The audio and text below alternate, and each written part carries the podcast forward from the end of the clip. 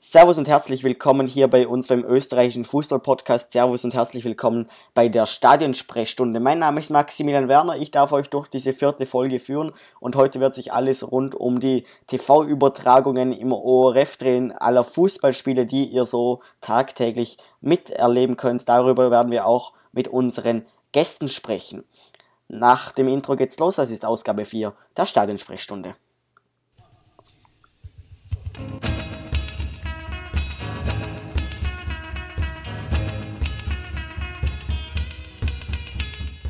Die Stadionsprechstunde, der österreichische Fußball-Podcast über die heimische Bundesliga und die Nationalmannschaften des ÖFB.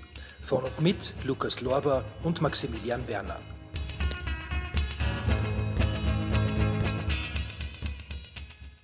Wie gesagt, das ist Ausgabe 4 der Stadionsprechstunde und ich, und ich begrüße euch recht herzlich. Ich begrüße wie immer meinen Co-Moderator, Redakteur bei 12. Manate, Servus Lukas Lober. Grüß euch, hallo. Ja, und wir haben heute zwei Gäste zu uns eingeladen. Zum einen darf ich begrüßen Franz Reit, er ist Aufnahmeleiter beim ORF und heute unser Experte für alles, was hinter den Kulissen bei den TV-Übertragungen im ORF abläuft. Servus Franz. Grüß euch. Und wir haben noch einen dabei, der vor der Kamera zu sehen ist, den Peter Hackmeier. Ihr kennt ihn wahrscheinlich von seinen Analysen im ORF. Servus Peter, danke fürs Kommen. Grüß dich Burschen, sehr gerne. Ja, wir werden heute in diesem Podcast rund um die TV-Übertragung im ORF sprechen. Und bevor wir anfangen, möchte ich euch beide kurz bitten, euch mal kurz selbst vorzustellen. Franz, du darfst gerne beginnen. Bitte stell dich mal kurz vor und sag, was du so beim ORF machst als Aufnahmeleiter. Ja, also ich bin der Franz Reit, lebe in Tirol, äh, mache den Job seit 19 Jahren, nicht nur als Aufnahmeleiter, sondern habe halt ganz ganz klein angefangen und bekommen. Äh, ja, die Aufnahmeleitergeschichte ist halt eine ganz eine spezielle Geschichte und ich mache das nicht nur für den ORF, sondern eigentlich in Österreich für alle Stationen und mhm. immer wieder auch in Deutschland für diverse Fernsehstationen. Ja, also du bist sozusagen nicht beim ORF angestellt, sondern bei einer Produktionsfirma? Richtig, ja. Die die Signale für die ganzen Sender produziert? Nein, nein, nein, nein, das war bis Sommer. Im, die, diese Firma gibt es seit Sommer nicht mehr, ja, die gibt es nicht mehr. Mhm. Darüber werden wir sicher noch im Laufe der Sendung sprechen, über die genauen Aufgaben. Peter, vielleicht muss man dich nicht allen vorstellen, aber bitte mach es trotzdem, der Gerechtigkeit halber. Sehr gerne. Also mein Name ist Peter Alexander Hackmeier. Ich war selber Fußballprofi, sechs Jahre lang sehr leidenschaftlich, habe dann mit 25 Jahren meine Karriere beendet, auch aufgrund von Verletzungen und weil ich allgemein gespürt habe, dass es Zeit für eine neue Aufgabe in meinem Leben ist und war dann sehr lange auf Reisen. Ich war 15 Monate auf Weltreise ähm, und habe dann aber wieder gespürt, dass die Leidenschaft für den Fußball nach wie vor da ist und habe deswegen ja, den, das Angebot des OF angenommen, als Fußballexperte mit dabei zu sein. Und das mache ich mittlerweile seit zwei Jahren und ja, habe schon viele schöne Erlebnisse, viele besondere Spiele, vor allem natürlich letztes Jahr die Europameisterschaft miterleben dürfen. Und es macht unheimlich viel Spaß, jetzt aus einem anderen Blickwinkel ja, auf den österreichischen Fußball blicken zu dürfen. Ja, du hast es angesprochen, die Europameisterschaft. Letztes Jahr hast du live aus Paris moderiert, beziehungsweise warst auch bei den Spielen vor Ort des österreichischen Nationalteams. Darüber werden wir auch noch zu sprechen kommen. Aber bevor wir zu den vielleicht besten Spielen von euch zu sprechen kommen, würde ich gerne darüber reden, ähm, wie denn eine TV-Übertragung aus eurer Sicht so abläuft. Franz, ich weiß von dir, du bist meistens fünf Stunden vor dem Spiel so gefühlt da. Was gibt es denn da für dich alles zu tun? Ja, in der Regel schaut es so aus, dass wir an einem Sonntag um, um 9 Uhr äh, komme ich ins Stadion und schaue, ob alles aufgesperrt ist, ob die LKWs reinfahren können, ob der Parkplatz nicht von irgendjemandem zuparkt ist, was relativ oft vorkommt. Dann ähm, kommt langsam die Crew, um halb zehn beginnen wir dann äh, die Autos anzuschließen, schauen, dass wir Strom haben, äh, gehen einmal eine Runde durchs Stadion. Meistens sind es eh dieselben Leute, das heißt, mhm. da muss man nicht viel erklären. Aber es gibt auch immer wieder Phasen, wo neue Dienstleister sind und denen muss man dann wirklich jeden, jeden Platz, jeden Kabelweg ähm, und alles zeigen. Das ist ziemlich aufwendig. Mhm. Wie geht es dann weiter? Dann geht es weiter, in, dass man ähm, einmal schaut, dass man die Akkreditierungen kriegt. Mhm. Ja. Äh, es gibt da immer einen harten Kampf um Barkarten und VIP-Karten. Bei manchen Vereinen geht es besser, bei manchen ist es immer noch ein Thema. Ähm, weil es ist oft so, dass wenn die Redaktion kommt, die, die können sich nicht einmal einen Kaffee kaufen. Mhm. Weil zum Beispiel in Salzburg gibt es nicht einmal einen Kaffeeautomaten. Ja. Ähm, dann in der Zwischenzeit fangen die Burschen und Mädels zum Aufbauen an. Ähm, es kommt dann die Redaktion so um Mittag herum, dort gibt es dann eine Besprechung. Nach dieser Besprechung weiß man, was man Interviews haben und dann bestellt man die beim Pressesprecher. Wer kommt wann wohin? Und du bist dann der, der alles ähm, koordiniert. Dann muss man schauen, dass das Flutlicht aufgedreht wird.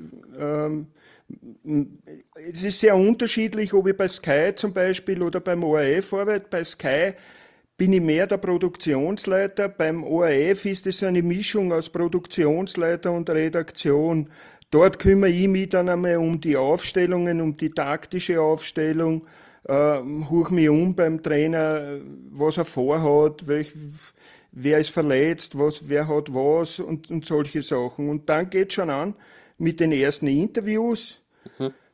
Ähm, die zeichnen wir meistens auf und äh, so um vier herum ist, ist Sendebeginn, das heißt, äh, man muss schauen, dass ein Trainer oder ein Sportdirektor oder so bei der äh, Position steht, wo auch der Täter dabei ist. Es ist meistens äh, ein bisschen stressig. Ja. Äh, weil die, die haben natürlich äh, meistens schon die Spiele im Kopf und vergessen und, und dann suchst du ihn und mhm. ja. Ähm, dann haben wir die, die, die Interviews ähm, in der Zwischenzeit machen Sie die Mannschaften bereit, dann koordinieren wir mit dem Medienkoordinator. Früher haben wir das selber gemacht, dass man eben Schiedsrichter holen muss und schauen muss, dass man pünktlich anfängt. Mhm. Und dann haben wir die erste Hälfte. Mhm. Erste Hälfte in der Pause gibt es dann je nachdem, das ist nicht geregelt, manche Vereine geben das, manche geben es nicht, ein Flash-Interview. Ja. Und während dem Spiel ist es auch sehr unterschiedlich. Bei, bei Sky brauchen die eigentlich nichts machen beim ORF und bei ARD und ZDF hat sich das so eingeführt, dass ich ein bisschen die Regie führe, weil die Kameras schauen natürlich immer Richtung Ball oder Geschehen und ich gebe dem durch, dass eben die Trainer streiten oder dass einer schon ähm, zum Hinken anfängt oder gesagt hat, hey, ich muss tauscht werden oder alles das, was so neben den Kameras ein bisschen abläuft. Und bei Sky macht es in der Regel der, der Field Reporter. Ja, nach dem Spiel wieder Superflash, da ist meistens eine Streiterei, wer ist, wer hat First Pick, das ist auch geregelt.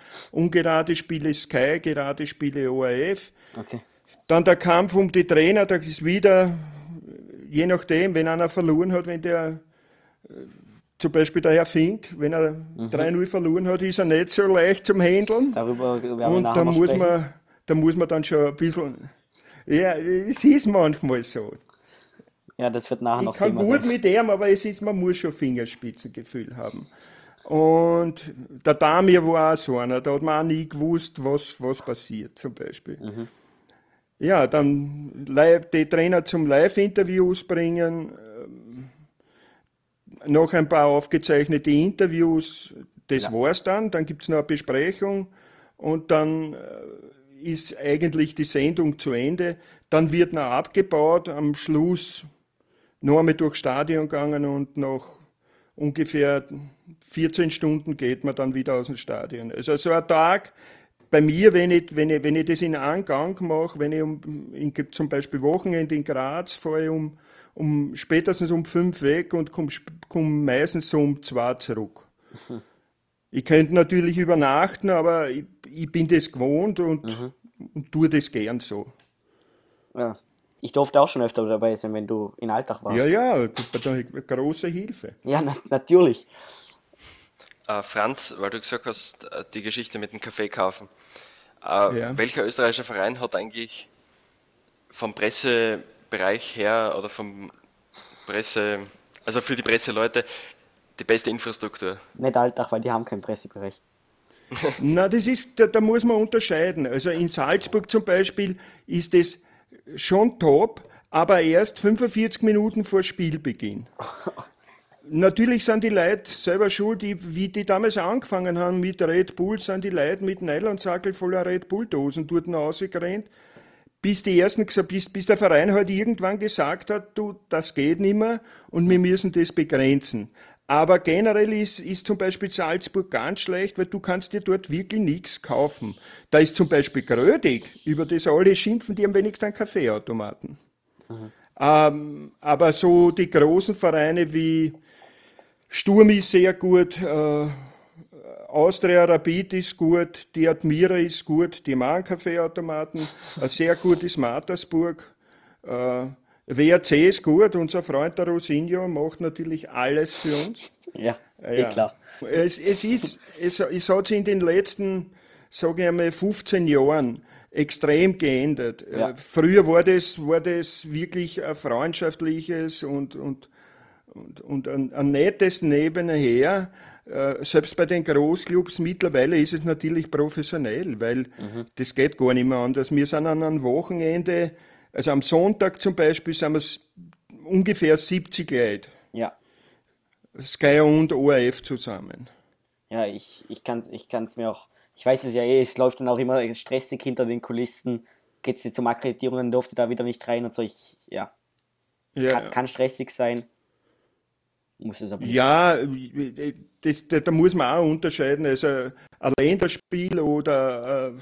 Ein Champions League-Spiel oder Euroleague-Spiel, je nachdem, wo man ist, ist wieder eins drauf. Nicht? Und, mhm. und es gibt Länder, da ist es extrem strikt und es gibt Länder, da, die lassen es ein bisschen schleifen, aber dadurch, dass meistens jetzt schon oder eigentlich überall die UEFA die Hand drauf hat, wird es eh überall ähnlich und immer, also ich kann nur von meinem Job sagen, es wird immer fad, aber man muss sich dann gar nicht mehr mit den Leuten wirklich auseinandersetzen. Ja, so wie, so wie in Innsbruck, da war auch alles ja, ja, genau. Ja. Weil, weil es halt dann UEFA-Wettbewerb war. Richtig. Und was ich zum Beispiel schade finde, weil professioneller werden, setzt man ja nicht unbedingt gleich mit unpersönlicher. Aber gerade wie du sagst, Franzi, die zwischenmenschlichen Kontakte leiden oft drunter. Mhm. Und es ist dann teilweise sogar mehr gegeneinander, also miteinander eine lässige TV-Übertragung machen. Apropos gegeneinander. Ja, wie, läuft, wie, läuft, wie läuft das eigentlich bei euch ab, wenn jetzt ORF und Sky beide übertragen ein Sonntagsspiel. Ist es jetzt ein freundschaftlicher Kampf, Kampf oder streitet ihr euch da richtig um die besten Interviews? Wie läuft das ab?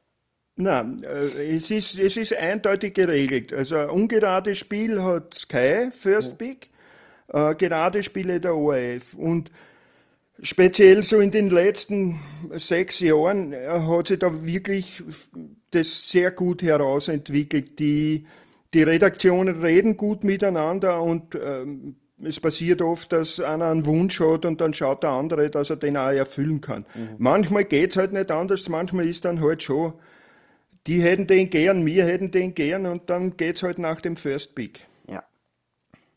Also das mit den geraden Spielen, das ist also sechste Runde, siebte Runde als Genau, genau, okay. genau, genau. Mhm.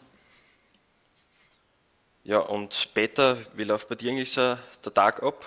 Ist auch so zeitaufwendig wie von Franz oder wie schaut das Also meine Tage sind definitiv kürzer. Ich habe sicher nicht so einen Zeitaufwand wie der Franzi. Ähm, schon gar nicht die langen An- und Abreisen. Ähm, bei mir ist es so, also bevor ich meinen Ablauf erkläre, möchte ich die Gelegenheit gleich mal nutzen, um mich bei dir zu bedanken, Franzi, weil du bist einer, der nicht nur klassisch den Job des Aufnahmeleiters macht, sondern ich kennt gar nicht den Stadion rein ohne Franzi, weil er meine Akkreditierung hat.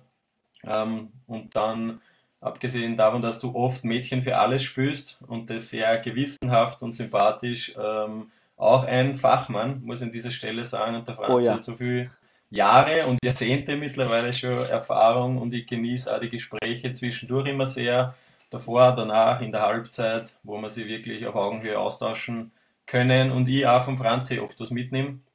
Und der Franz ist zum Beispiel einer, der immer die Aufstellungen vorher schon aufschreibt und ich muss sagen, zu wahrscheinlich 80 bis 90 Prozent der Fälle richtig liegt.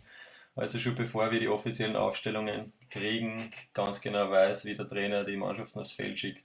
Also mal danke auf diesem Weg, lieber Franz. Ja, gerne, gerne. Ja, und zu meinem Ablauf. Ähm, also es funktioniert so, dass ich meistens mit, mit einem Kollegen mitfahren darf. An diesem Wochenende ähm, ist es die, äh, der Martin Begosch, unser Regisseur. Und wir landen dann meistens zweieinhalb Stunden vorher im Stadion. Äh, mit Landen meine meistens Autofahrten, außer wenn es nach Innsbruck oder ins schöne Ländle geht. Schönes Ländle, darauf liegt die Betonung. Genau. Ähm, eh viel zu selten, weil es am anderen Ende ist, aber wenn ich dort bin, genieße ich es immer sehr. Mhm. Mm, und dann beginnt mehr oder weniger für mich die Arbeit vor Ort. Also zweieinhalb Stunden vorher treffen wir uns normalerweise im Übertragungswagen. Der ist in letzter Zeit kleiner geworden, deswegen meistens in einem Raum im Stadion und besprechen einmal im großen Team den Ablauf der Sendung. Ähm, da sind meistens mehrere dabei, also auch Kamera, Ton, Aufnahmeleitung. Also da wird wirklich ähm, das große Ganze gesehen und besprochen. Da sind alle dabei, das, eigentlich. Wie bitte? Da sind eigentlich alle dabei. Also, genau, also es sind immer sehr dabei. viele Leute, was ich auch aus Erzählung, aus, aus eigener Erfahrung sagen kann. Ja, und was auch spannend ist, weil auch da, wenn es ums Fußballspezifische geht, ähm, bringt sich der ein oder andere ein und ja, wird auch da oft schon diskutiert über Aufstellungen, Transfers oder generell Stärken, Schwächen der Teams.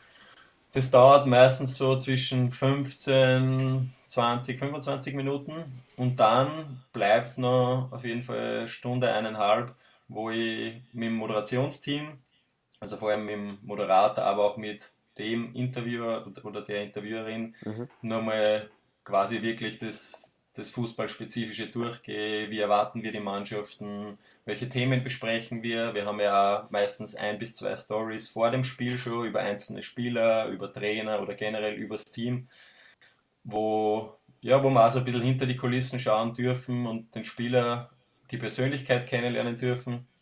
Und das besprechen wir dann quasi im Moderationsteam worauf wir dann genauer eingehen wollen, welche Themen wir besprechen. Plus, dann haben wir oft auch einen Gast schon davor bei uns im Studio. Ja. Und ja, je nachdem, wie wir den dann einbinden, und darum geht's. Ähm, das passiert davor, dann logischerweise erste Halbzeit, dann begeben wir uns auf die Beobachterposition, haben dort die Möglichkeit, drei Fernseher zu haben, also das Live-Bild, dann eine, einen Bildschirm, wo wir die Szenen von vor Ort immer wieder in der Zeitlupe uns anschauen dürfen. Und dann noch einen zusätzlichen Bildschirm, wo die eine grafische ähm, oder die eine Situation pro Halbzeit grafisch aufgearbeitet wird, wo man wirklich dann ganz ins Detail gehen kann und wo ich dann wirklich einen Mehrwert liefern kann, wo man ganz genau schauen kann, ob der einen Meter zu weit vorne oder hinten gestanden ist, warum ein Tor passiert ist, wo der Fehler entstanden ist ist, da, ist, das, ist das dann das, wo, wo man dann in der Halbzeitpause aussieht, wo zum Beispiel Spieler eingekreist sind oder so? Genau, okay. genau. Also da gibt es den Thomas Eidler, das ist unser Mann im Hintergrund, mhm. der auch ein riesen Fußballfachmann ist und mit dem ich mich dann austausche, welche Szene wir nehmen und allem wie wir die dann ähm, aufbereiten. Genau. Mhm. Und das ist die eine Szene pro Halbzeit, wo wir wirklich ins Detail gehen können. Alle anderen werden mehr oder weniger im Schnelldurchlauf abgespielt und da bleibt eh oft wenig Zeit, um, um wirklich genau hinzuschauen. Ja und, ja, und vor allem vom Moderator präsentiert, da, da bist du meistens gar nicht so im Vordergrund, wenn es dann um diese Schnelldurchlaufszenen gibt. Genau, manche Szenen, da bleibt gar keine Zeit mehr was dazu zu sagen, oft ist es aber schon so, dass der Moderator einleitet und ich eben dann versuche, meine Expertise abzugeben, warum diese Szene so passiert ist, eine wichtigste Aufgabe als Fußballexperte, mhm. den Zuschauer versuchen zu vermitteln, eben warum das Tor passiert ist, warum der Fehler passiert ist, weil das ist passiert ist, sieht er eh selber. Ähm, aber durch meine Erfahrung als Spieler und jetzt zwei Jahre als Experte habe ich oft halt noch ein anderes Auge dafür und versuche eben genau das äh, als Mehrwert liefern zu können. Äh, um das noch abzuschließen, zweite Halbzeit, gleiches Spiel, nach der äh, zweiten Halbzeit wieder Szenen äh, anschauen und analysieren. Dann ist eben meistens ein Trainer da, manchmal sogar beide, wo wir uns mit denen die Szenen nochmal genau anschauen können. Und ja, und teilweise bringen wir dann noch die Zusammenfassungen der anderen Spiele. Aber im Großen und Ganzen ist das der Ablauf der TV-Übertragung aus meiner Sicht. Ja, und das, das heißt. Also. Oh, Entschuldige, Max. Lukas, du hast eine ähm, Frage, stell sie. Ähm, das heißt, du bist eigentlich im, also während des Spiels voll eingespannt und eigentlich voll konzentriert die ganze Zeit, weil ich kann mich noch erinnern, einmal bei Willkommen Österreich, ja. da war der Herr Prohaska eingeladen und da kam die Frage, wie, wie sehr er sich eigentlich aufs Spiel konzentriert und da hat er gemeint, also der Herr Melich, der Roman ist eindeutig aktiver, wenn es um die Sache geht. Also er ist dann nicht so intensiv in der Analyse dabei während des Spiels. Ja, da, da, muss man unterscheiden, weil der Herbert ist ja nur Champions League und äh, Länderspiele und da macht, da macht in Wahrheit wirklich diese, die, diese taktischen Analysen und die überhaupt die Analysen der Roman, der Melich und der Herbert äh, gibt halt mehr oder minder seine Meinung dazu und, und versucht das ganz einfach auch so in eine Richtung zu bringen. Nichtsdestotrotz muss ich sagen, sieht der Herbert extrem viel. Also ich komme oft in der, in der Pause dann zur Position und da tauschen wir uns kurz aus und da sagt er schon, zum Beispiel jetzt gegen Serbien hat er schon gesagt, also äh, der Bauer zum Beispiel gefällt mir total gut, da über die Seiten müssen wir mehr machen und, und, und solche Sachen halt. Gerade der Herbert ist einer, der ähm, Vielleicht wirkt es teilweise so, weil er es rhetorisch nicht so einen Punkt bringt, aber der einer ist, der mit der Zeit gegangen ist und der ganz genau hinschaut und finde ich ein ganz gutes Auge hat, auch fürs Detail und sich vielleicht dann die Szene nicht fünfmal in der, in der Analyse oder in der ähm, Zeitlupe anschaut, aber der sehr wohl ein super Gespür hat für das, wo ja, um auf deine Frage zurückzukommen, Lukas, es ist auf jeden Fall intensiver, als ich mir das vorher gedacht habe. Ähm, in dieser Halbzeit ist es wirklich so, dass du ständig beschäftigt bist, auch wenn für den objektiven Zuschauer nichts passiert. Ähm, in einem Spiel ist es so, dass wir uns dann halt mit einer Szene teilweise wirklich minutenlang beschäftigen. Also dann nicht wirklich ruhige Minuten dazwischen sind, sondern man halt wirklich versucht, jedes Detail da ähm, zu finden und dann möglichst gut dem Zuschauer vermitteln zu können. Okay. Ja. Mhm. Wenn wir Und dazu also, muss man sagen, ähm, es wird sehr gern auf die, auf die Experten, Kommentatoren und so hinkaut, aber es ist, das schaut alles viel leichter aus, wie es ist. Ähm, du sitzt in der prallen Sonne, hast einen Monitor, du siehst kaum was. Mhm. Ähm, die Kommunikation ist sowieso immer ein, ein Riesenthema. Wir haben es in 15 Jahren nicht geschafft, dass das eigentlich immer auf Anhieb so funktioniert, wie es funktionieren sollte. Und da, da ganz egal bei welcher Fernsehstation also da arbeite, äh, es, es passiert ganz einfach rundherum im Stadion zu viel, dann äh, kommen natürlich Leute vorbei, es ist die Schreierei, vor dir springen sie auf. Also es ist, ich habe mir das auch immer viel leichter vorgestellt und speziell auch das Kommentieren, wenn man doch das mache ich mit links und dann war ich da ein paar Mal als Kommentator Asi dabei und habe gemerkt, das kann ich nicht. Also das will ich auch nicht. Ja. Mal schauen.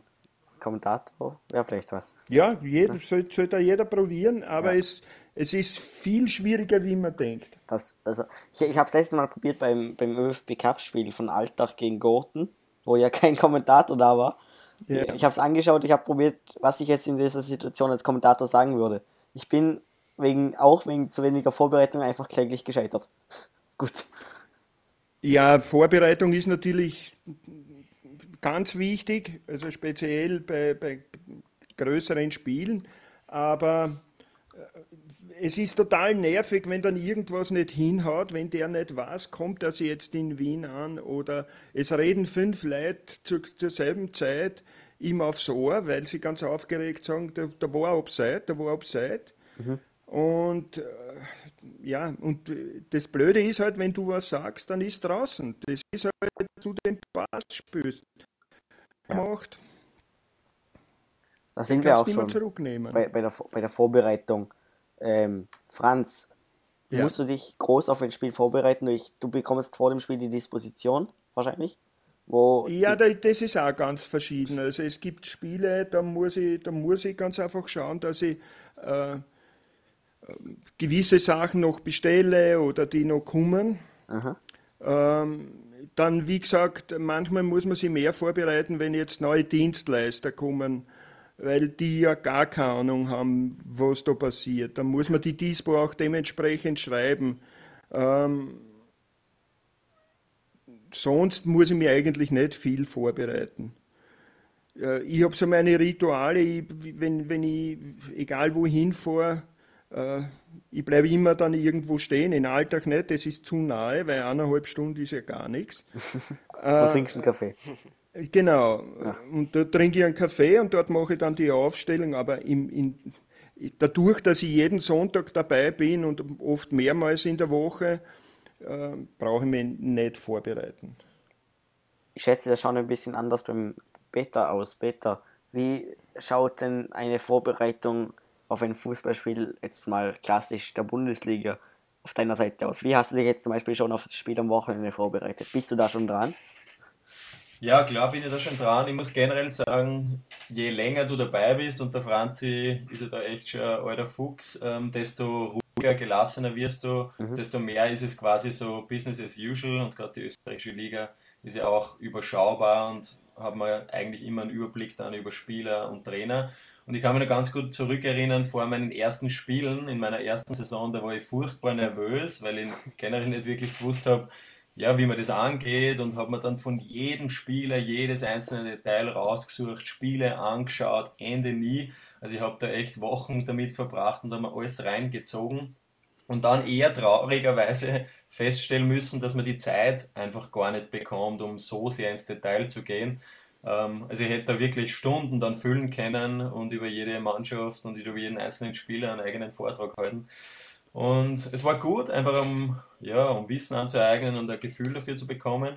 Und mittlerweile laufen meine Vorbereitungen so ab, dass ich laufend natürlich die Bundesliga-Runden verfolge. Mhm. Und an dieser Stelle muss ich dazu sagen, dass ich nur 50% der Spiele mache und mir die, die restlichen Runden im Didi Kübauer teile. Ja. Mhm. Ähm, aber natürlich auch die Spiele dann verfolge, wo ich nicht selber im Einsatz bin, um einfach zu sehen, wie die Teams aktuell äh, sich schlagen, welche Spieler verletzt sind, welche gut in Form sind, welche weniger gut. Dann auch bei dem einen oder anderen versuchen zu analysieren, warum das so ist. Und dann fange ich meistens an, so zwei Tage vor dem Spiel, dass ich mich einlese. Das Gute ist ja, gerade im Fußball gibt es sehr viel Medienberichterstattung ähm, und versuche da möglichst viele Quellen zu finden, um mich einzulesen und man dann über diverse Quellen wie Transfermarkt.at ist zum Beispiel eine super Quelle, wo man sich sehr viele Details über den Einzelnen dann raussuchen kann. Ja. Und ja, und den einen oder anderen Kontakt natürlich nütze. Also ich bin ja immer noch erst 30 und viele meiner Ex-Kollegen spielen nach wie vor. Und ja, habe dann Gespräche, also rufe die an oder versuche sie vor dem Spiel in die Finger zu kriegen und das eine oder andere an Hintergrundinformationen äh, zu bekommen, das jetzt der Zuschauer nicht bekommt und dadurch wieder einen Mehrwert liefert. Ja. Also in Summe ist es wahrscheinlich ein halber Tag, auf den ich mich konkret vorbereitet auf so ein Spiel, mhm. wobei ich da nicht in Stunden zähle, weil das natürlich ja, nach wie vor meine Leidenschaft ist und es einfach Spaß macht, Spiele zu sehen und mich auch dann mit den Spielern zu beschäftigen. Scha schaust du auch alte Spiele von Mannschaften? Also regelmäßig mhm. wirklich sagen, ich schaue jetzt von dieser Mannschaft das letzte Spiel oder so? Ähm, eher Zusammenfassungen, also die Highlights schon. Mhm. Und ähm, ja, also die wichtigsten Momente, sowohl defensive, offensive, ob es da irgendwelche roten Fäden gibt, die sie durchziehen, dass Verteidigungen immer wieder die gleichen Fehler gemacht haben oder dass ein Spieler offensiv immer wieder für die gleichen Aktionen sorgt, um einfach ein Muster erkennen zu können. Mhm. Aber grundsätzlich beschäftige ich mich schon sehr aktuell mit den Geschehnissen, weil gerade der Fußball was ist, diese, ihr wisst es auch, so jede Woche dreht und wo, wo Kleinigkeiten entscheiden und wenn die zwei Topspieler verletzt sind, oft ganz anderes Spiel zustande kommt, als wenn die dabei wären. Ja. Äh, wenn ich nochmal bei den alten Spielen zurückgehen darf, der ORF hat ja, beziehungsweise auf ORF Spar Plus sieht man immer die alten Spiele von 1980, 70, 90. Bis wie weit reicht eigentlich das Archiv zurück, wisst ihr das? Also ja, bis wie weit sind Spiele? Seit man aufzeichnet hat. Also seit, seit äh, wirklich Spiele übertragen worden sind. Diese Uraltbänder werden immer wieder auf neue Medien übertragen. Also man kann wirklich noch Spiele aus den 60ern, also man, da hat man meistens keine ganzen Spiele übertragen, außer die, da ist, äh, da ist Europacup-Finale zum Beispiel nur als ganzes Spiel übertragen worden. Äh, aber sonst, so gerade aus den 70ern oder so, gibt es noch einiges. Und ich finde, dass man aus dem eigentlich viel mehr machen sollte. Also wenn ich, ich kann zum Beispiel, die, die, wenn, wenn Wiener Derby ist und man sagt jetzt die letzten vier Spiele, das kann ich schon immer sehen, weil das weiß eh noch jeder. Ja. Aber ich finde es immer wieder toll, wenn man dann so was weiß ich, Rapid Pfarrwiese und bei der Austria im Wiener Stadion oder, und, und, und so ein bisschen auf die Historie oder, oder Sturm in der Grum ist ja immer ein Highlight. Also das, gerade in der heutigen Zeit, die jungen Leute wissen ja gar nicht, wie das war. Gell? Also dass man auch auf die Spiele vor 20, 30 Jahren setzen sollte. Ja, zumindest sie ein bisschen anreißen, würde ich tun. Und vor allem würde sie ja deswegen tun, weil ja sonst niemand dieses, dieses Archiv hat. Ja. Stimmt, ja. Es ist auf jeden so Fall, ich habe das Gefühl, es ist ein starkes Mittel, weil es ist eigentlich Fußballgeschichte, die da vielleicht drin wäre in diesem Archiv. Sozusagen. Absolut, es ist Historie. Also, mhm. ich mein, äh, es, ist ein, es, es kommt dann, äh, es wird ja oft viel verklärt. Nicht? Also, und wenn man dann sieht, wie, wie das abgegangen ist und auf welchen Plätzen die spielen haben müssen, ja und, und mit welchen Wuchteln die zum Beispiel gespielt haben. Das ist ja unpackbar gewesen, denn aus der zweiten Halbzeit, wenn er nass war, gar nicht mehr aus dem Strafraum rausgebracht. Gell? Und, Damals war es egal. Ja, also das Problem ist, ist halt immer wieder die Zeit. Also man, es gibt nicht so viel Sendezeit, dass man das, das auch gescheit machen kann, ja. finde ich. Mhm, und gerade das finde ich schade, Franze, weil alles andere, wie du richtig sagst, findet man eh in alle Medien. Und ich finde es so schade, weil es so eine sensible Geschichte oft ist, oder wenn du über einzelne Spieler redest, müssen wir so in 30 Sekunden oder einer Minute denen seine Lebensgeschichte erzählen. Und gerade da wäre es spannend, einmal in die Tiefe gehen zu können und den einmal von einem anderen Blickwinkel zu zeigen, den Menschen. Und ich glaube, das würde auch die Zuschauer sehr interessieren, weil über die besten österreichischen Spieler weißt du eh alles. Ja, absolut. Ich habe einmal ein Erlebnis gehabt, ich war in Linz, da, damals der Lask noch Bundesliga gespielt und anschließend bin ich in den VIP-Club gegangen und im VIP-Club ist die Nachbetrachtung gewesen und da ist mhm. dann ein Beitrag gewesen, Karl Tagsbacher und Herbert Prohaska, die ersten Interviews im Fernsehen. Und ich habe das nie wieder so erlebt, dass ein VIP-Club total ruhig geworden ist, ganz leise, und nachher ist Applaus aufgebrandet. Also das war, da, da ist da die Ganzelhaut gerannt. Auf jeden Fall. Kann man schon vorstellen, ne? Ja, vor allem die zwei haben auch genial ausgeschaut. Gell? Also das war Natürlich. ja, Wahnsinn. Was könnt ihr uns sonst noch so für Anekdoten sozusagen erzählen aus den Stadien. Franz, du, du hast es vorhin gesagt, 19 Jahre machst du es mittlerweile? Also 19 Jahre mache ich jetzt äh, Sport fürs Fernsehen. Okay. So eine ähm, offene Frage beim Franz zu stellen ist sehr gefährlich. ja, da, da hören wir nicht mehr auf. Da hören wir nicht mehr auf. Nein. Ja. Nein. Ich, ich, eines meiner Lieblingsthemen sind diese wertlosen Superflash-Interviews in der Pause. Weil, ich habe ihn Peter auch schon geholt. Und was sagst du? bist zwar noch hinten, was, oder, oder vierst. Und der fragte, was tut man jetzt? Und der Roli Linz hat zum, zum äh, Martin Lang gesagt, der Martin Lang in seiner Art wie immer, Roli Linz 0 zu 2 hinten, was gedenkt man jetzt zu tun? Und der Roli Linz hat ihm angeschaut und hat gesagt, zuerst einmal in die, in die Kabine gehen und ist gegangen. Ja. So kann man es auch lösen.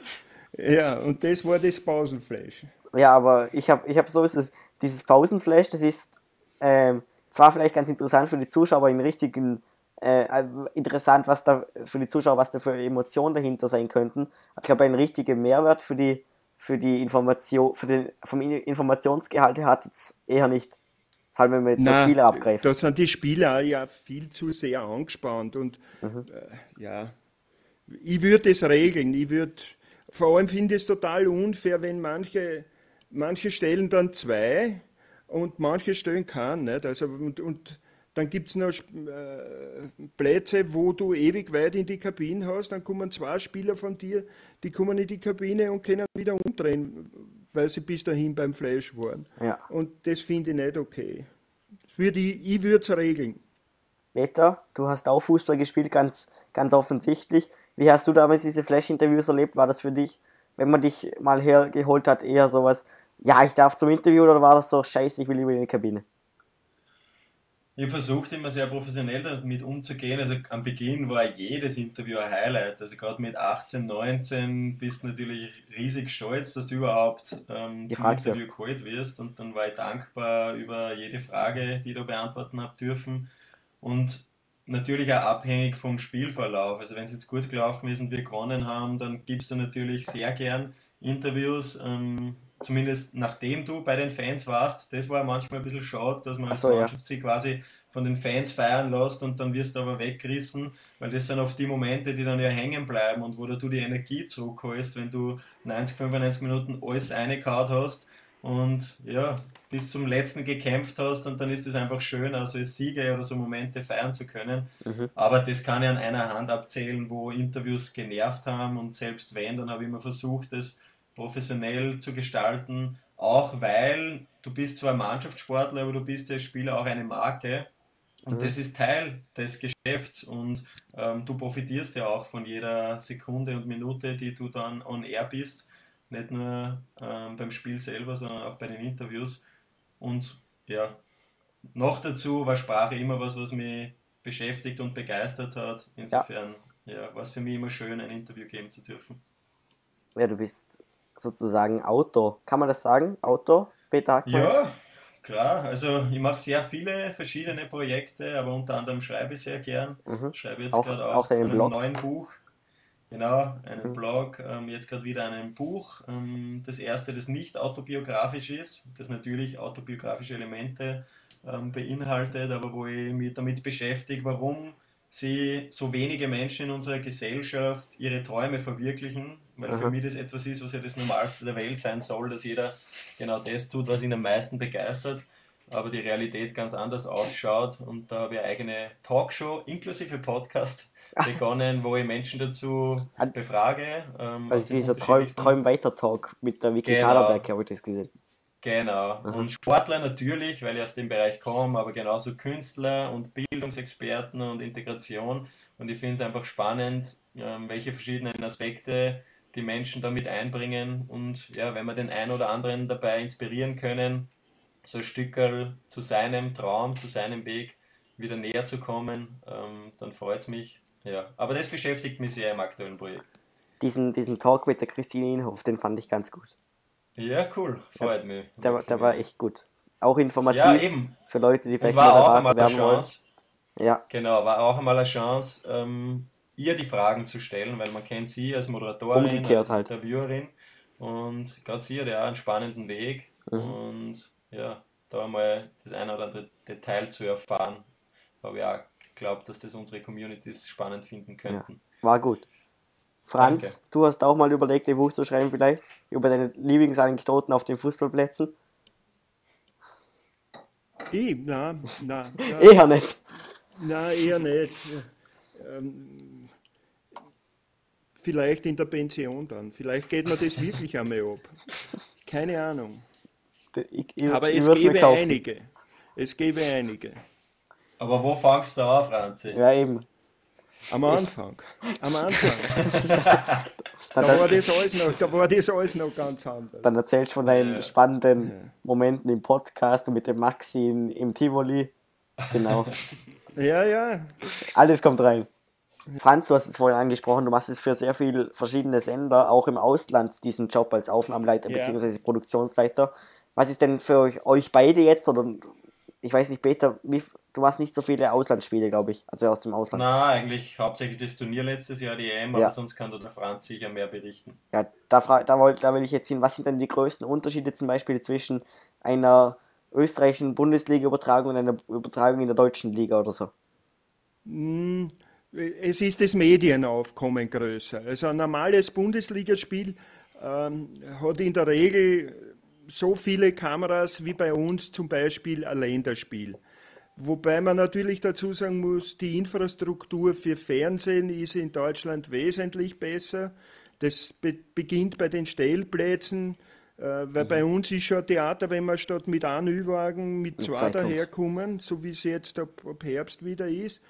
Ähm, und ja, ich meine, wenn man, wenn man dann weiß, wie viele Fernsehstationen dort sind und dann muss das besser organisiert sein wie bei uns. Spaß machen tut es bei uns mehr, weil man, also in meiner Position, weil man noch viel mehr am, am, am Geschehen teilnimmt, weil man noch beim Spiel dabei ist, ähm, weil man mit den Spielern noch Kontakt hat, mit den Trainern noch Kontakt, das gibt es dort alles nicht mehr ja. so ähnlich wie in der Formel 1. Und, und da, ja, das, das interessiert mich nicht sehr, muss ich ganz ehrlich Aha. sagen. Mir, mir taugt es, wenn man, wenn man dabei ist. Also, ja. wenn, man, wenn man den Sport noch ein bisschen spürt. Zum, zum Beispiel so Aktionen, die die wir manchmal gemeinsam machen, dass du mich ins Stadion reinholst oder so. Ich glaube, das wäre in Deutschland oder so wahrscheinlich nicht möglich. Unmöglich, ja. unmöglich, unmöglich. Ja. Haben, wir, haben wir vielleicht sogar ein Glück. Ja, ich finde, wir sollten mehr draus machen. Ich ja. würde in Mattersburg hinterm Tor mehr Picknick machen oder so irgendwas. Das gibt es auf der ganzen Welt nicht. Ja. Das wird viral gehen. Ja, oder Diese wenn ich mir anschaue, zum Beispiel in Alltag das Kammerl von, vom, vom Platzwart oder so, das Weltklasse. So Weltklasse. Äh, es gibt überall irgendwas, was nett ist und Aha. was halt noch nicht diese ganz große Fußballwelt ist. Und eigenartig ist es zum Beispiel in England oder auf der Insel ist es so, nur das sind zwar die Stadien toll, aber die pflegen das bis heute. Also da hat sie auch der Platzwart bei, bei, bei Celtic zum Beispiel in der Garage, der hat sich ein Eckel gemacht, wo, wo, wo er seinen Tee trinkt und hat eine Maschine von 1925 zum, zum äh, Rasenmähen und die pflegt er und putzt er, die schaut aus wie aus einem Schachtel. Und, und die pflegen das und das kommt dann auch hin und wieder vor in den Übertragungen. Also es taugt mir immer sehr, wenn ich dann auf der Insel bin. Mhm. Ich sehe das auch so wie du, Franzi, und ich glaube auch, dass mhm. ganz wichtig wäre, dieses Persönliche und diesen Charme, den sie oft wirklich hat, viel mehr zu vermitteln, weil wir versuchen jetzt quasi mit den Großen mitzugehen und da haben wir keine Chance, weil Deutschland ist zehnmal so groß und sie haben einfach eine viel bessere Infrastruktur und sie über das zu profilieren funktioniert einfach nicht. Ähm, und das, täuscht oder lässt er oft täuschen, ähm, dass bei uns teilweise richtig gute Fußballspiele schlechter verkauft werden, weil eben die Zuschauerränge ähm, leer sind oder weil es einfach blöd ausschaut. Absolut. Und eh, Franzi, da bist du eh ähm, einer, der immer wieder dahinter ist und sagt, wir sind um nichts schlechter wie die deutsche zweite Liga, nur wir verkaufen es einfach viel schlechter. Mhm. Ja, ja. Leider. Und wir machen uns auch immer wieder selbst schlecht. Das, das kommt noch dazu, wenn ich dann äh, ein Leipzig-Spiel sehe und da, da, da sind, ich habe gesehen, Leipzig-Augsburg, also Augsburg-Leipzig die mhm. Partie voriges Jahr gemacht und da sind elf Spieler am Brettel, die, die vor zwei Jahren noch in Österreich gespielt haben, naja, dann brauche ich nicht weiterreden. Ja.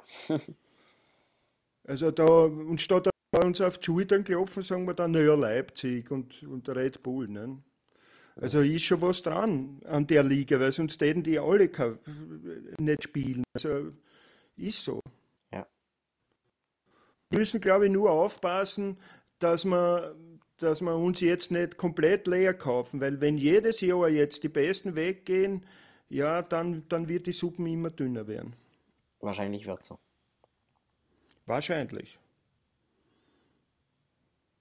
Ähm, an Peter und an Franz, wenn ihr Auslandsreisen gemacht habt, für TV, beim Peter ist es halt in dem Fall weniger, aber was war die schönste, absurdeste beeindruckendste Erinnerung, die ihr eigentlich mitgenommen habt? Georgien.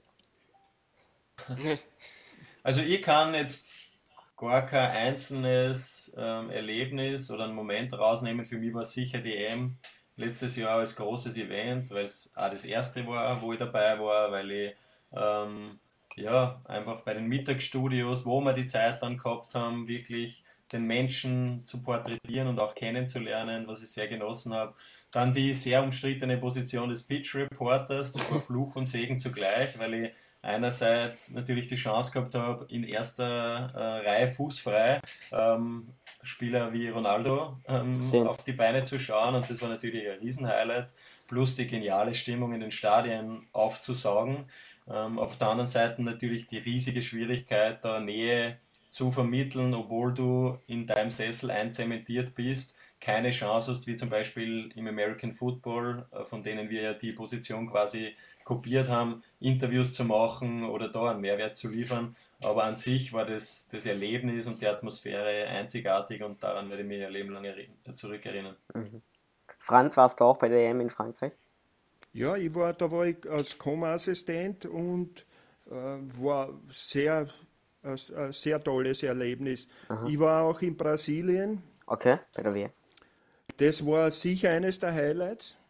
Äh, ich war halt in Brasil, im Wiener Neustadt Brasiliens, in Porto Alegre, also nichts mit Meer, nichts mit irgendwas, wo man glaubt, man, man ist in Südamerika. Aber das hat dann im Nachhinein war es dann schon wieder super. Also, ja. Und ich habe mir dort einen Traum erfüllt, ich habe mir dort so eine Hobbytruppe gefunden und bin jeden zweiten Abend dort Fußball spielen gegangen, auf einen Acker, da, da spielt bei uns niemand mehr und dort war, der Jüngste war 15 und der Älteste war glaube ich 70. Der hat immer nur zweimal am Ball drauf haben dürfen. Okay. Und, und das war ein richtig schönes Erlebnis. Ich kann es mir vorstellen. Ja. Wobei ich dazu sagen muss, die Highlights sind nach wie vor äh, die Nationalmannschaft. Also mit mhm. der Nationalmannschaft reisen und Spiele der Nationalmannschaft übertragen sind für mich immer noch Highlights, äh, weil mir das natürlich sehr am Herzen liegt und äh, ihn mittlerweile natürlich fast jeden Spieler kennt, seit er begonnen hat. Und da, ja. da leidest du, da freust dich halt ganz anders mit. Das schöne Ergebnis war jetzt in Moldawien. Ähm, der Marco wird ausgetauscht und kommt, ich bin zufällig das mal auf der, mehr oder minder auf der Bank gesessen, weil kein Platz dort war. Mhm. Und Marco kommt runter, kommt zu mir und die erste Frage ist, wie steht es in Serbien? dann schauen wir nach, steht noch immer, also da ist gerade das 1-0 gefahren, sagt er, Gott sei Dank, weil sonst kann ich nie wieder heimfahren. und, und äh, der hätte ich auch geschossen. Ne? Mhm. Und der hat echt, glaube ich, ganze, das ganze Spiel nur an die, an die Serbenpartie gedacht. Immer gehofft, dass, dass es Ja, dass ihm das nicht auf, in, auf den Kopf fällt. Mhm. Warst, warst du im gleichen Hotel wie die Spieler in Moldawien? Nein, das sind wir nie. Okay. Äh, das wird dann schon, das wird dann schon getrennt. Aber der Flug ist dasselbe. Also man hat da immer Möglichkeit mit den Spielern zu reden. Und äh, unser Crew, also die, die, sprich die ganzen Journalisten, das ist meistens eine ÖFB-Reise mhm. äh, oder im Europacup äh, veranstalten das die Vereine, äh, die haben dann die, immer ein anderes Hotel, die Journalisten. Okay. Aber das ist auch immer sehr nett, weil man hört dann von den was, was, was Journalisten denken und man kann dann auch hin und wieder sagen, hey, das ist ja ein Schwachsinn, was ihr da macht. Ob es was hilft, ist was anderes, aber man kann es zumindest einmal sagen. Und mit, dem, mit dem Herbert Reisen ist sowieso lustig. Also, da hast Bauchmuskelentzündungen nachher, weil, weil du hast zwei Abende nur durchgelacht. Gell? ähm, glaubst du, Peter, dass die Rolle als Field Reporter im ORF eine Zukunft hat? Beziehungsweise ob das weiter funktionieren könnte?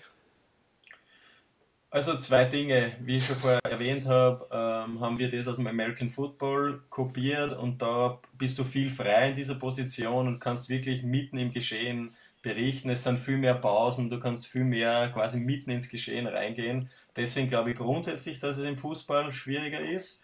Ähm, und zweitens, wenn es überhaupt möglich ist, dann äh, bin nicht ich der Richtige dafür. Ähm, und okay. das war natürlich ein großes Risiko, weil wir das ausprobiert haben ähm, und ich den Grundgedanken sehr, sehr gut gefunden habe, da quasi von, von erster Reihe zu berichten. Aber das bin nicht ich als Persönlichkeit. Ich brauche Zeit für meine Analysen, wie ich schon jetzt ein paar Mal erwähnt habe. Ich will in die Tiefe gehen, ich will einfach so einen Mehrwert, liefern. Und das andere, glaube ich, ist eher dann ein Kommentator oder wie so ein Radiomoderator, der halt in ganz kurzen Sequenzen für Stimmung sorgen kann und das ist, glaube ich, auch eine Typfrage. Also wenn überhaupt, dann, dann würde ich den anderen dafür vorsehen, aber ich glaube, dass es grundsätzlich im Fußball viel schwieriger ist als im American Football. Mhm. Okay. Also du, du siehst dich immer noch total in der Rolle des Experten. Genau. Also grundsätzlich das Kommentieren finde ich schon interessant, weil da hast du eben Zeit, ähm, also rein ein Spiel zu kommentieren oder co-kommentieren, dass du nicht nur in der Halbzeit und danach über das Spiel sprichst, sondern auch währenddessen, aber eben mit Zeit. Und von mir war, äh, wurde erwartet, in fünf bis zehn Sekunden ähm, da irgendein Highlight zu liefern und das habe ich ganz, ganz schwer empfunden. Jetzt habe ich noch eine Frage an den Franz, wenn du das gerade ansprichst mit Com-Kommentator. Bei zum mhm. Beispiel Internet-Streaming-Diensten oder so hört man es immer öfter, dass einfach zwei Leute kommentieren. War das bei euch auch mal eine Überlegung, vielleicht den Experten einfach 90 Minuten lang als Co-Kommentator anzustellen? Ja, haben wir auch, haben wir auch kurz einmal ausprobiert. Äh, sowohl bei Sky als auch beim ORF. Äh, ist schwierig, weil äh, gerade meistens die Experten das nicht können. Das ist ganz komisch, das ist ein ganz ein schwieriger Job. Ich fände gut, zum Beispiel gefällt mir das bei den Italienern oder bei den Briten sehr gut, die haben zwei Kommentatoren und ja. die wechseln sie ab. Aber da schimpfen natürlich dann auch wieder viel, weil die sagen, die quatschen ununterbrochen. Nicht? Also, mhm. Untereinander. Ich sag, ja, ich sage generell, ja, ja der, der eine erzählt, was weiß ich, warum dieser, dieser Freistoß nicht eingegangen ist und der andere sagt gleich drauf, ja, ja, aber der hat die, die, die letzten 26 auch verschossen. Und dann, ah. dann passiert in der Zwischenzeit schon wieder was. Also es ist mehr Radio wie Fernsehen dann. Mhm. Es ist kein leichter Job. Man kann es eigentlich niemand recht machen. Und da kommt noch dazu, egal ob jetzt Co-Kommentator oder Pitch-Reporter, dass wir einfach in einem Land leben, wo ja alles neue grundsätzlich einmal stark kritisiert wird und wo du schon mal nicht bei 0, sondern bei minus 3 beginnst und äh, ja, es umso schwieriger ist dann die Erwartungen zu erfüllen, geschweige denn zu übertreffen. Ähm, da sind andere Kulturen sicher offener für Neues. Okay. Mhm. Ich habe es vorhin angesprochen mit diesen Streaming-Diensten, mit diesen neuen und wir wollen jetzt noch kurz auf die TV-Rechte-Situation zu sprechen kommen. Vielleicht habt ihr da nicht so einen großen Einblick, das kann schon sein, aber ich würde einfach mal gerne eure persönliche Meinung dazu hören. Ähm, Franz, hast mhm. du Angst, dass, dass der ORF irgendwann keine Spiele mehr übertragen darf und alles noch über das Internet läuft? Sozusagen? Also ich, ich, ich bin überzeugt, dass das so kommen wird. Mhm. Also ich glaube, äh, nicht nur der ORF, sondern generell, dass ich das das Sportgeschäft sich immer mehr auf die Streamingdienste konzentrieren wird. Äh, keine Arbeit ist nicht richtig, weil die Streamingdienste haben auch Arbeit, brauchen auch Arbeit. Ja, die, die produzieren selber nichts. Ja, also es muss irgendjemand produzieren. Also das, das ähm, Signal, das aus dem Stadion kommt, meinst genau, du? Genau, genau. Wobei dann natürlich auch, da hört man ja die witzigsten Sachen, wenn, wenn ich oft da im, auf Twitter dann lese, äh, was der ORF für, für, für Idiotenbilder herzeigt und wir haben das gleiche Signal wie Sky, Aha. dann denke ich mir, ja, der schaut genau hin. Aber, aber äh, generell glaube ich, dass er sich dorthin entwickeln wird. Also ich, ich traue mir nicht sagen, wie das in zehn Jahren ausschaut. Vorsichtig bin ich mit dem, ob der Sport noch diesen Stellenwert hat. Ich bemerke an mir, ich schaue viel der Sohn, und, und Eurosport Player und Sky und ORF und ZDF und was er noch. Und mittlerweile merke ich, dass mich immer weniger interessiert. Also die Vielfalt allein ist nicht, am Anfang ist es interessant, wenn dir, was weiß ich, Nacht Porto Alegre gegen Curitiba anschauen kannst, aber nach dem zweiten Mal schon halt mehr. Gell? Und finden heute halt dabei. Ne? Peter, du persönlich befürwortest du die Entwicklung, die sich jetzt aktuell auch durch die neue Verteilung der TV-Rechte mit Streamingdiensten auch in Deutschland abspielst oder willst du eigentlich lieber beim, Klass beim klassischen Fernsehen mit, ähm, mit einem Live-Spiel pro Runde beim ORF und so bleiben? Wie siehst du das? Also grundsätzlich muss man auf jeden Fall mit der Zeit gehen und bestimmt ja der Kunde und es verlagert sich alles, nicht nur im Sport, sondern generell die ganzen Serien, ob das Netflix ist oder überhaupt gleich über YouTube. Es verlagert sich ja schon alles aufs oder sehr viel aufs Netz und auf Social Media und ich glaube, man muss einfach versuchen, als ORF ähm, ähm, möglichst also gut dieser Entwicklung ähm, zurecht zu werden und Grundsätzlich gefällt mir das nicht, weil Fußball immer ein Sport für die Breite war und auch sein soll. Und mhm. wenn es dann gar kein Live-Spiel mehr gibt, die, das du quasi kostenlos verfolgen darfst, finde ich das, finde das ja, kein schönes Signal. Ähm, ja. Aber ich sehe es ähnlich wie der Franz, dass das schwer zu auf, aufzuhalten sein wird, weil die einen dann einfach mit solchen Preisen in den Markt reinfahren, dass es für den ORF schwer ist, da mitzukommen. Ich rede jetzt auch nicht von irgendwelchen ähm, dubiosen Streamingdienst im Internet, sondern ich rede halt wirklich davon, dass die Rechte irgendwann an, an Sender wie The Zone oder an den Eurosport-Player vergeben werden. Ja, es geht immer mehr in die Richtung und ich kenne die Angebote nicht. Ich weiß auch nicht, wie weit die Verhandlungen schon fortgeschritten sind, aber ich befürchte fast, dass das nicht aufzuhalten sein wird. Mhm. Ja, wobei man dazu sagen muss, also zum Beispiel hat der Sun angeblich nicht einmal ein Angebot gelegt für die österreichische Liga weil die wissen ganz genau, wenn einmal die Rechte verhandelt sind, kriegen die, die, die Internetrechte noch relativ günstig. Mhm. Äh, das muss man sich natürlich auch vor Augen halten. Äh, die Internetrechte, eben das, nehmen wir, nehmen wir das unher, äh, die waren schlau und die waren zum, zur richtigen Zeit am richtigen Ort. Die haben die Internetrechte in allen Sportarten aufgekauft, wo sie kein Geld gekostet haben. Ja? Also kein Geld mhm. ist noch immer eine Riesenmenge, aber ähm, ich bin überzeugt, bei den nächsten Rechteverhandlungen sind Internetrechte nicht viel billiger wie TV-Rechte. Ja, da, da, passt sich der Markt auch an. Natürlich, mhm. natürlich, das wird kommen. Und im Endeffekt profitiert der Sohn schon, weil sie es eben die Rechte schon vorher gehabt haben und in dem Fall schon Geld verdient haben wahrscheinlich, oder? Ja, das muss man schauen, ob sie genug Geld damit verdienen. Also ich, ich, ich kenne keine Zahlen, aber ich denke, ich denk, die können nur über die Masse. Nur, wie gesagt, ist ja, sagen wir jetzt, sagen wir, äh, in Österreich, das sind jetzt fiktive Zahlen, ja, sagen wir, in Österreich kosten, die haben die Internetrechte bis jetzt eine Million kostet, sagen wir, pro mhm. Jahr. Und beim nächsten Mal kosten die sicher Zähne. Ja. Also, es steigert sich total. Natürlich, weil immer mehr Leute darüber schauen werden. Ja, du hast es angesprochen, die nächsten Rechteverhandlungen, die kommen. Zur nächsten Saison werden die TV-Rechte neu vergeben. Ja, die, die sind im Laufen und, und die sind gerade am kritischen Punkt, was man hört.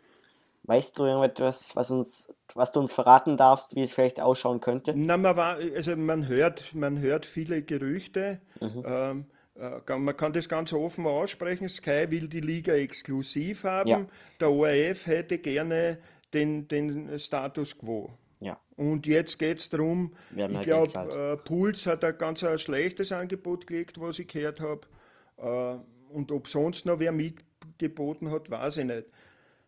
Jetzt, jetzt ist es Sache der Verhandlungen und ich, ja, da müssen auch die Vereine wissen, was sie ist, weil, äh, was sie wollen, weil es hängt viel mehr dran wie das Sonntagsspiel. Wenn, wenn einmal die Landesstudios diese ganzen Vorberichte nicht machen, diese ganzen Pressekonferenzen und zum Beispiel in Alltag die Quali, das, ist, das, das sind ja auch so Sachen, die in dem Bundesliga-Vertrag verankert sind, äh, dass du Sachen auch machen musst. Ja? Also zum Beispiel die Heimspiele gegen Kukaritschki. Gegen Chikura. Die, ja, die, die interessieren natürlich außer in Vorarlberg niemand. Ja?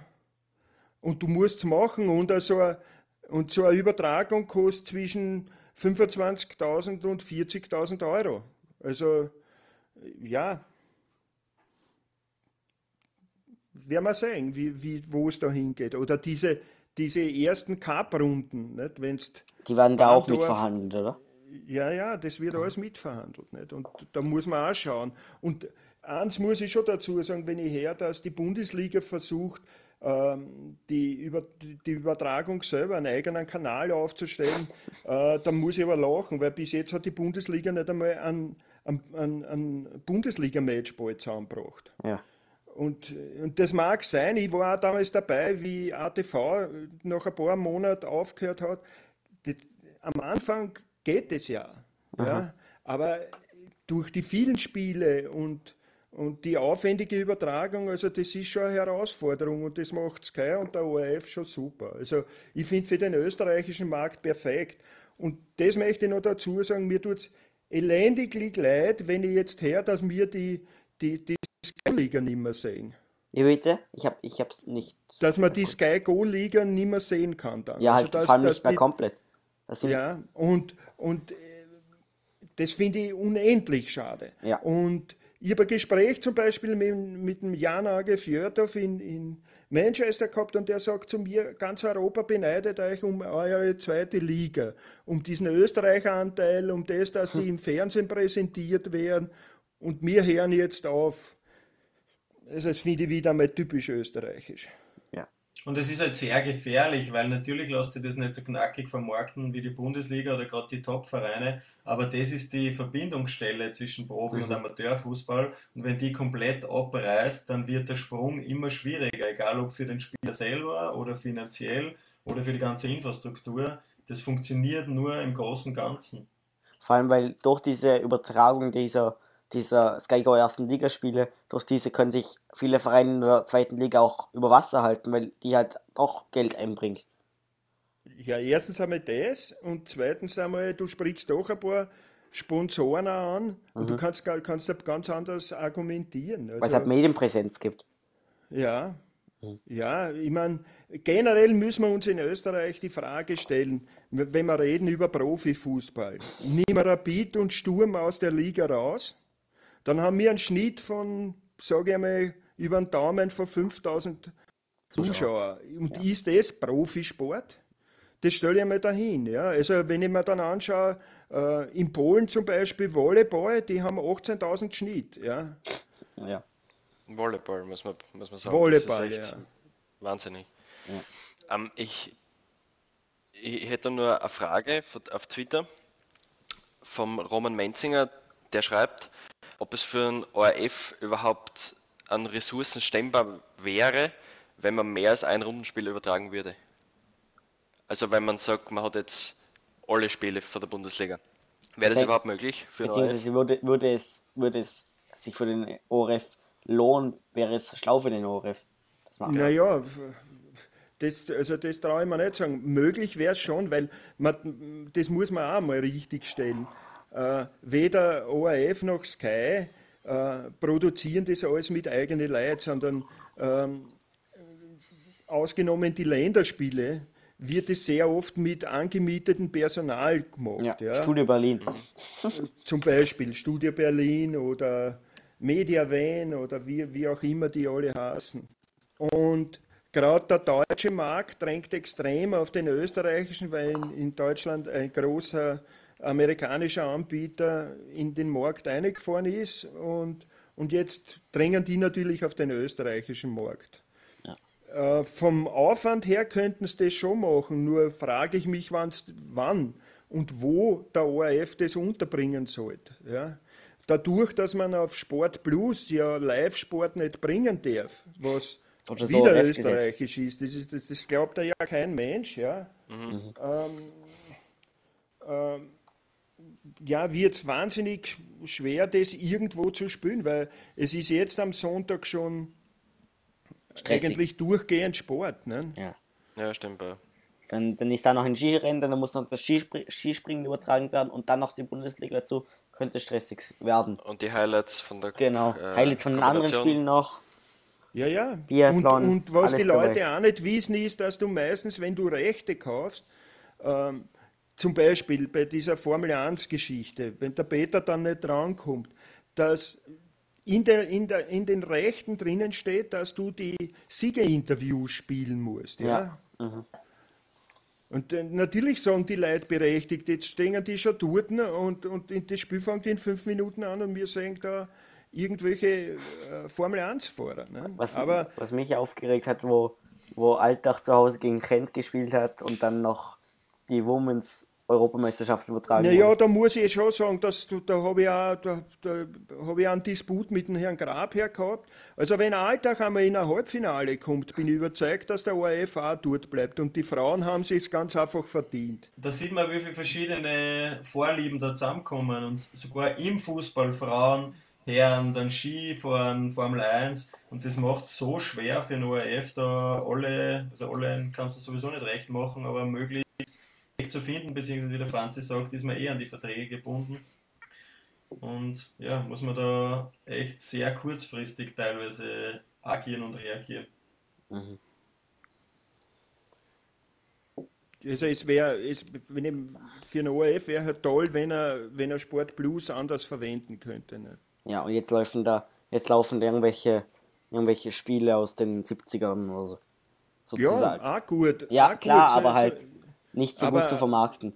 Ja, natürlich, aber man muss ja auch vor Augen halten, dass der ORF mittlerweile 65 Prozent seines gesamten Sportbudgets nur für Rechte ausgibt. Ja. Ne? Und da hast du noch keine Minuten produziert. Ne? Ja, stimmt.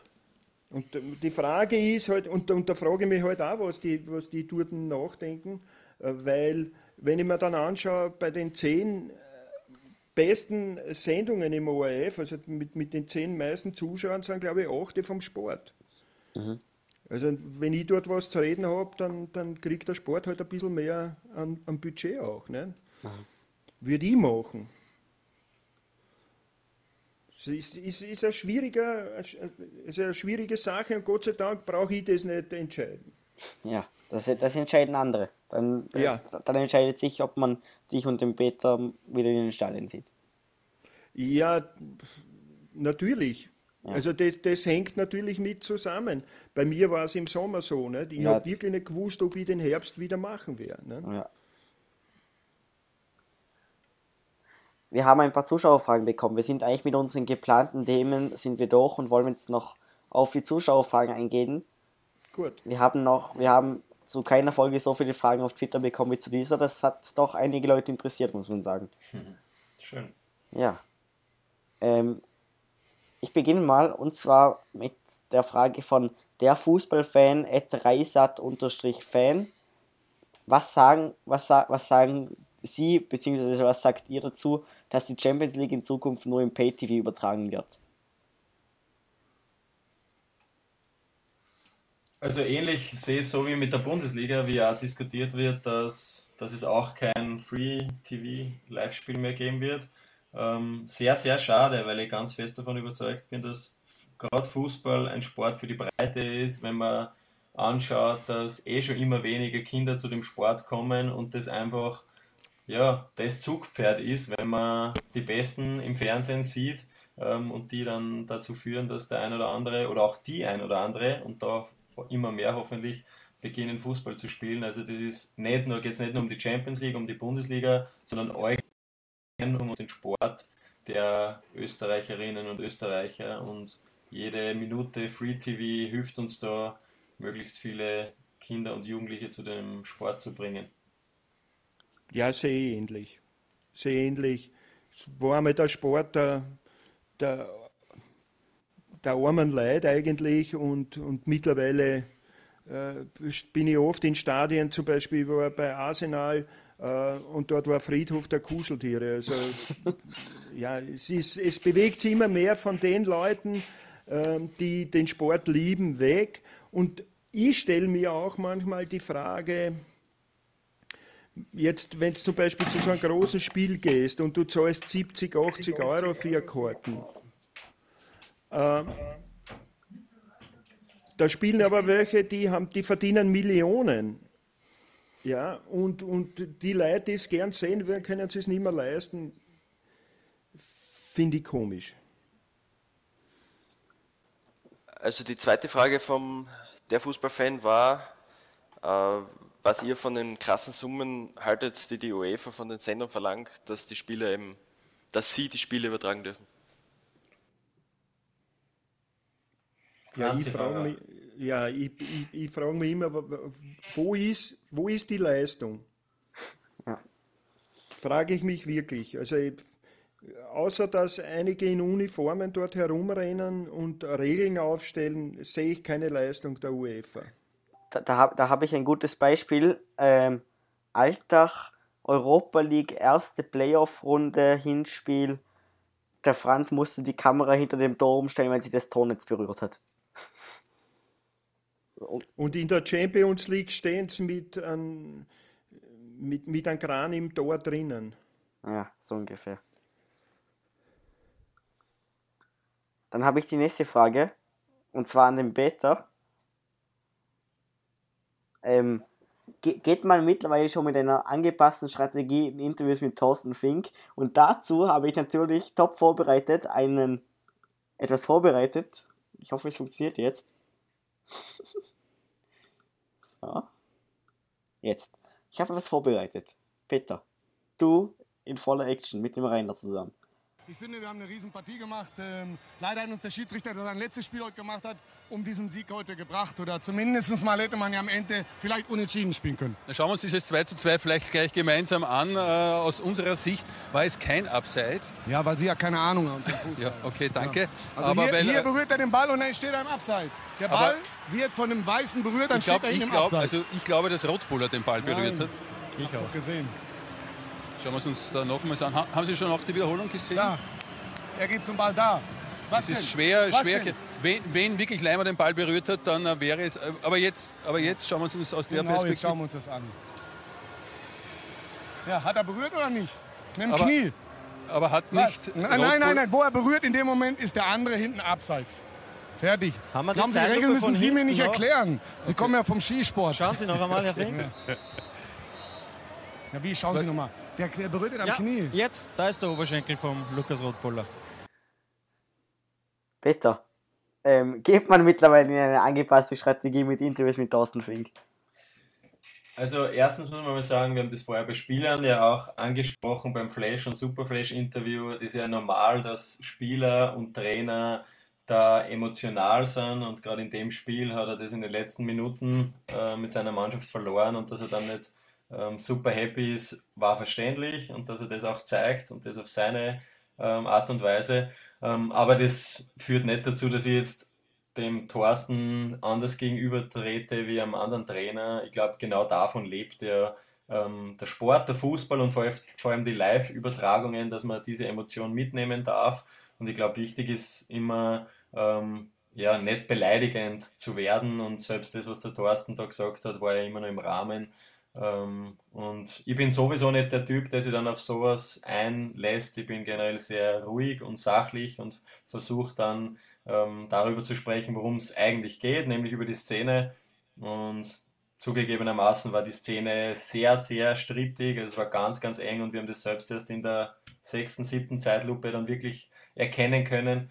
Und ja, insofern keine andere Strategie oder überhaupt keine geplante Strategie, sondern einfach man selber sein und sie, sie ja, auf den Job einlassen und das macht da richtig Spaß. Na, dann, dann sind wir froh. Genau. So, dann hätten wir die nächste Frage vom Richard. Ed Richard underline TRK auf Twitter. Und zwar, er fragt, war es schön, aus Grödig zu übertragen? Sehr schön. Anstrengend, weil gerade die ersten Spiele waren wirklich ein Abenteuer, wo man mit, mit Steiger stecken geblieben sind. Man muss aber dazu sagen, dass Grödig extrem viel geleistet hat. Also ich war jetzt vor kurzem dort Sturm gegen Anif machen und habe mich dann so umgeschaut und habe mir gedacht, eigentlich unfassbar, was da entstanden ist. Mhm. Aber was das Schöne an Grödig waren, waren die Leute. Also der der Rudi, der dort eigentlich seit Jahrzehnten das, das, Mädchen für alles ist und so und die alle zusammenhelfen und so und das war das Schöne an Grödig. Und ich habe ein paar sehr gute Spiele dort gesehen. Äh, Rapid zum Beispiel hat, glaube ich, nicht viel gewonnen dort und die waren immer mhm. enge Partien. Und unter Adi Hütter, umsonst waren die nicht im Europacup. Das muss man auch noch sagen Sie waren ja international mal vertreten. Ich war, ich war, mit, ich, ich, war damals mit in, in Moldawien. Ja. Das muss man dann eindeutig anrechnen. Hast du auch mal ja, das übertragen? Ja, ja, ein paar Mal sogar. Ich finde, dass die eine wunderbare Atmosphäre haben. Also, welcher Berg ist das im Hintergrund? Fahren Sie der Untersberg? Der Untersberg, Untersberg. ja. ja. Also das genau. sieht man halt im Fernsehen dann nicht, aber für uns als Live-Gäste quasi ähm, war das immer ein Erlebnis und man darf nie mit dem Finger auf die Grödiger und Mattersburg und Admirana zeigen, ähm, die dann eh alles, was in ihren Möglichkeiten mhm. steht, um ihre Infrastruktur zu verbessern und für möglichst professionelle Bedingungen zu sorgen, sondern vielmehr auf die Großen, die es trotz der Infrastruktur und trotz ähm, ja, ähm, einem großen Einzugsgebiet nicht schaffen, für, für Profifußball zu sorgen. Wenn man auch bedenkt, dass der Lask jetzt ewig lang nicht in der Treten war, plus die Stadionsituation, weiß eh jeder Bescheid. Und das mhm. ist das Traurige im österreichischen Fußball, nicht Grödig, Admira oder Mattersburg. Ja, wobei da für den Maxi auch zum Sagen ist, also Alltag beim ersten Aufstieg, kein Flutlicht, da haben wir um 12 Uhr zu Mittag gespielt müssen, gegenüber ein Bahndamm, man hat gesehen, glaube ich, bis höchst, also so. Da ist auch sehr viel passiert. Also die Vereine bemühen sich extrem, das muss man schon auch. Ja würdigen eigentlich. Mhm. Dazu passend haben wir eine Frage, also zur Infrastruktur haben wir noch eine Frage bekommen und zwar vom Matthias Kühtreiber, Kühtreiber at Matt, K-U-E-H auf Twitter. Wie konnte es passieren, dass ein Provisorium wie ein Kameraturm, zum Beispiel der in Mattersburg, der ist ja berühmt, berühmt berüchtigt, zum, zum Normalfall im österreichischen Fußball wurde? Ja, das ist der Turm des Grauens. genau. Ähm, äh, so wie ich den immer nenne, äh, der kommt dort nie wieder weg. Also Mattersburg ist auch so, wie, wie sie mit den Verträgen der Spieler umgehen, gehen sie auch mit der Infrastruktur um. Äh, ich glaube, Mattersburg ist weltweit der einzige Sportverein, wo die Ehrentribüne ein, ein Cabrio ist. Gibt es nirgends sonst. Was ist da, ein Cabrio? Die haben kein Dach. Du, wenn, wenn du Ehrengast bist, sitzt im Regen. Boah. Genial. Oh, und ich glaube, es ist das einzige Stadion Europas, wo der Zug drüber fährt. Nein, nein, nein, nein. Nicht? Gibt es in Belgien und gibt es in Schottland. Gut. Okay. Was ist da in diesem Turm des Grauens genau drin? Im Turm des Grauens ist gar nichts. Der Turm des Grauens ist ein dreistöckiger, äh, ich, ich schätze mal 25 Meter hoher Turm aus, aus Stahl. Aha. Und da sind drei Ebenen. Okay. Früher waren auf diesen Ebenen gar nichts, okay. sondern also nichts anderes wie Wirtshaustische, wo dann, die, wo dann die Kommentatoren sitzen. Das ist auch heute zum Teil noch so. Seit ungefähr zwei Jahren gibt es dort äh, zwei Container, die dann als Kommentatorkabinen hergenommen werden. Okay. Aber die oberen zwei Plattformen, auf einer, zwei oder drei Plattformen, auf einer stehen, steht die Führungskamera und die Nahekamera und auf einer ist, sitzt der Kommentator im Freien. Und ganz oben ist dann meistens, äh, je, je, nachdem, irgendwelche Medien. Und wenn da einmal der Sturm geht und wenn da einmal der Blitz einschlägt, dann grüß Gott. Ja. Das ist eine echte Herausforderung. Mhm. Ich glaube, das war es dann mit unseren Fragen, die wir bekommen haben, die wir nicht schon im Laufe der Sendung beantwortet hatten. Gut. Gut. Na, fein. Fein. Ja, super. Dann, dann muss ich, dann, dann, dann habe ich jetzt noch, na, das mache ich, das, das mache ich später. Gut. Ähm, mhm. dann muss ich mich bedanken. Vielen Dank an den Peter Hackmeier. Die findet Danke man euch auf Facebook. Ich werde es mal verlinken in der, in der, in der Beschreibung und auf, auf deinem Blog. Vielen Dank fürs Kommen, war uns eine Ehre. Ja, mir auch, hat Spaß gemacht. Macht's weiter so. Wir ist echt ein cooles Format. Danke sehr. Dankeschön, Peter. Und natürlich der One and Only, Franz, Franz Reit, die Twitter-Legende, Franz auf Twitter, auch das wird verlinkt natürlich in der Beschreibung. Vielen Dank, Franz, auch an dich fürs Kommen. Gerne, hat Spaß Danke, gemacht. Franz. Und natürlich. Und was man sagen muss, der Franz ist fast daran so schuld, wie der Podcast heißt. Genau. Franz hat Sprechstunde vorgeschlagen, ich habe das Stadion vor, vor, davor, davor gehangen. Genau. Und, und ihm hat es nicht gefallen. Schade eigentlich. Nein, ich bin immer noch für Sprechstunde. Ja, genau. Da, da, da, da, da, da spricht der Stadionsprecher mit mir durch. Ja, aber ich, ich, ich tue mir immer noch schwer mit Stadion, wenn ich dann in den Alltag stehe, weißt Ich bin eher noch bei Schul, ich bin eher noch bei großer, großer Schulsportanlage. Ja, ja, wir, wir kennen ähm, noch eine kleine Information am Rande. Wir haben unsere Homepage umgesiedelt von einer WordPress-Adresse auf www.stadionsprechstunde.at. Schaut auch gerne vorbei und bitte hinterlasst uns eine gute Bewertung bei iTunes oder sowas. Oder empfehlt uns auf Twitter weiter oder